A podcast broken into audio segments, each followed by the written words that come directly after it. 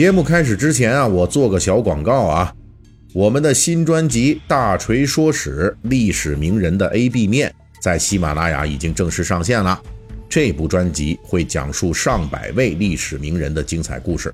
挖掘他们身上不为人知的另一面。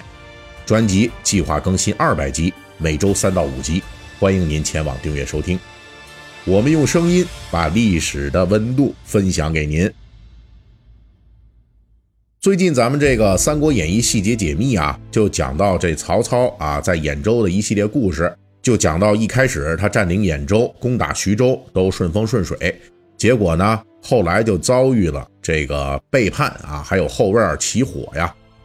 没办法，只好就仓皇在徐州前线收兵，紧急回师，与张邈、陈宫引来的枭雄吕布做决战。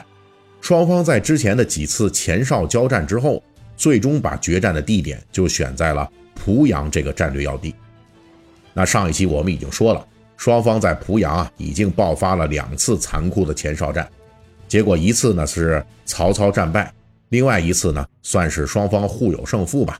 吕布呢虽然把曹操给围了啊，但是却没有攻破曹操的阵线，曹操就从容的趁夜逃跑了。在经历了这两次前哨接触之后。双方都已经知道了对方是几斤几两了。这曹操虽然之前说大话呀，就讲这吕布不足为患，但是吕布的兵州精锐显然也在前哨战中给曹操留下了深刻印象。不过从后世来看，曹操在濮阳集中的兵力啊，可能更多一些。因此，虽然战斗力不如吕布的兵州骑兵，可是曹操军还是能够保持一定的军事。在这种情况下，曹操为了夺占濮阳，就开始了他的冒险。按照小说里的描写啊，此时的曹操决定铤而走险，险中求胜。书中就说了：“操因新败，正在踌躇，忽报田氏人到，呈上密书云：‘吕布已往黎阳，城中空虚，万望速来，当为内应。’城上插白旗，大书义字，便是暗号。”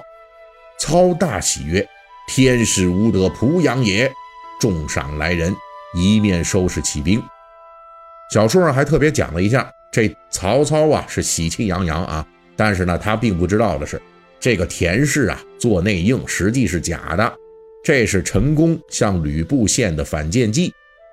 田氏联络曹操这件事儿，完全是陈宫在濮阳城里边设下的一个陷阱。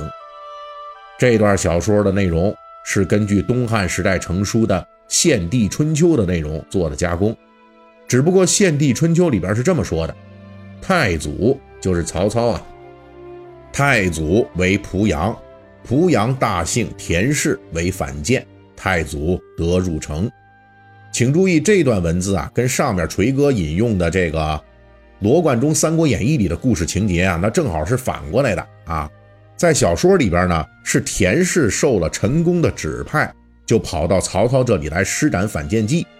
而文献中呢，说的是曹操派遣田氏在吕布那儿施了反间计，这才让曹操得以成功的带兵入城。那为什么罗贯中会直接把这历史给反过来写呢？他还真是有理由的，那就是濮阳之战啊，这结果是确实啊，造成了曹操被坑。因为在田氏的内应之下，这曹操带兵冲进濮阳城，然后就遇到了吕布军的精锐骑兵的强力反击，全线溃败，连曹操本人都差点被宰了。所以从效果来说，这田氏到底是谁对谁下的反间计，这个其实啊是非常令人疑惑的。而且目前呢，只有《献帝春秋》一家记载了田氏的反间计。其他的文献都没有提及这个事儿，都只记载了吕布军与曹操军在濮阳激战，曹操军崩溃了，就导致曹操狼狈逃命。那之前锤哥曾经在上一章里说过呀，这曹操军对吕布军呢虽然没有优势，但是因为人多势众啊，指挥有方啊，同时对面的这吕布军的精锐，他的人数有限，突击力不够，因此双方在战场上的军事。实际是差不多的，曹操可能稍微差那么一点点，怎么曹操这次就能崩得这么快呢？这次啊，曹操突袭濮阳，大家注意啊，他还真不是没有准备的。相反，这老曹在之前的作战中啊，明显是发现吕布军比较难啃，因此他为了坚定部下此战的决心啊，还搞了一出曹操版的破釜沉舟。当初项羽是渡河攻打秦兵啊，以寡敌众之下，就把撤退的这船只啊、吃饭的家伙都给毁坏了，以示有进无退、有去无回的这个决心。而老曹的山寨版的破釜沉舟啊，是放火，他把自己进入濮阳的这城门给点了，火光冲天啊，大火，意思就是说呀，老子冲进城里去了，就没打算再从这个门出来。放火之后啊，这曹操军就大举冲入了濮阳城，结果呢就被打败了。这是因为吕布军的精锐骑兵不仅在城里边等着他呢，而且直接突击了曹操军最薄弱的部分——青州兵。青州兵啊，是曹操刚刚才稳住的青州黄巾军中的精锐。但是大家注意哈，这个精锐啊，只是相对于这黄巾军来说的啊，就是说呢，是这黄巾军里边。略微能打的那些人，如果说青州兵真的相当于各地诸侯军中的精锐啊，比如说像公孙瓒的这白马义从那水平，那么当初这曹操与黄巾军的交战结果就不是黄巾军被收服了，那那有可能是曹操玩完了。况且这青州兵刚刚投降曹操不久，军队内部的组织和结构都不稳，因此直接上来就面对吕布手下最精锐的。滨州骑兵的猛攻，立即就崩溃了。那青州兵的崩溃，直接导致了整个曹操军的阵线就完蛋了。曹操军被濮阳城里边的吕布军是打得抱头鼠窜，万般无奈之下，他只能冲向刚刚自己放火点燃的城门，向城外边跑。结果在冲过失火城门的时候啊，这老曹的手还被烧伤了，就从马上摔了下来。你说这不是自作孽不可活吗？自己作的，立即呢他就成了吕布军的目标了。《三国演义》在这段历史情节的基础之上是有精彩的演绎的啊，是这么说的：操以手掩面，加鞭纵马进过，吕布从后拍马赶来，将戟于曹盔上一击，问曰：“曹操何在？”操反指曰：“前面骑黄马者是他。”